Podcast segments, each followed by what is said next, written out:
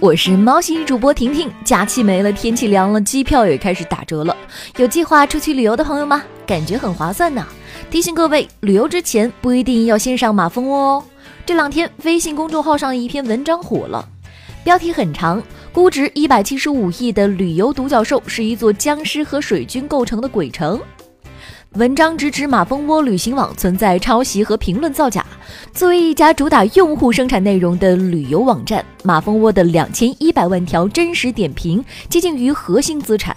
然而，经过数据分析，马蜂窝上有七千四百五十四个抄袭账号，合计从携程、翼龙、美团等其他网站上抄袭搬运了五百七十二万条餐饮点评和一千二百二十一万条酒店点评。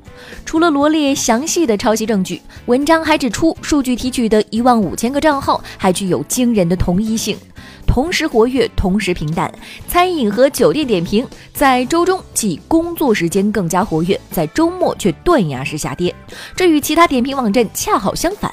今年四月，马蜂窝 CEO 陈刚搞事情，通过微博向去哪儿 CEO 庄陈超发问，撺掇别人写正面评价。这种误导用户的做法并不明智。我认为，只有真实评价才能帮到用户，这也是你我视野的根基。不知你是否认同？陈总啊，我们相当认同的，但是打脸来的太快了，你千万别躲呀！现在这样的局面，陈总给解释解释。马蜂窝今天回应说，这些言论歪曲事实，是有组织的攻击行为。马蜂窝上的虚假点评微乎其微，就问一句，这回复你信吗？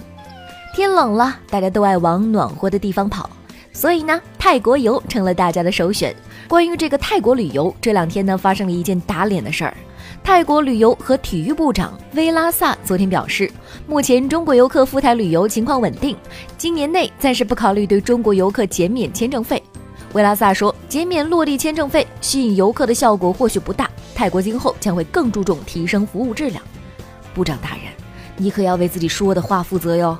就在四天前，泰国副总理宋奇曾宣布，已经指示相关部门，在今年最后两个月，对包括中国在内的二十一个国家实施落地签证免费政策。此举是为了吸引更多的海外游客，扭转眼下中国游客人数减少的趋势。很多泰国华文媒体报道了这个消息，说十一月和十二月前往泰国的中国游客将不用支付两千泰铢的落地签费用。热不热闹？部长和总理不在一个地方上班，也没加个微信联系联系。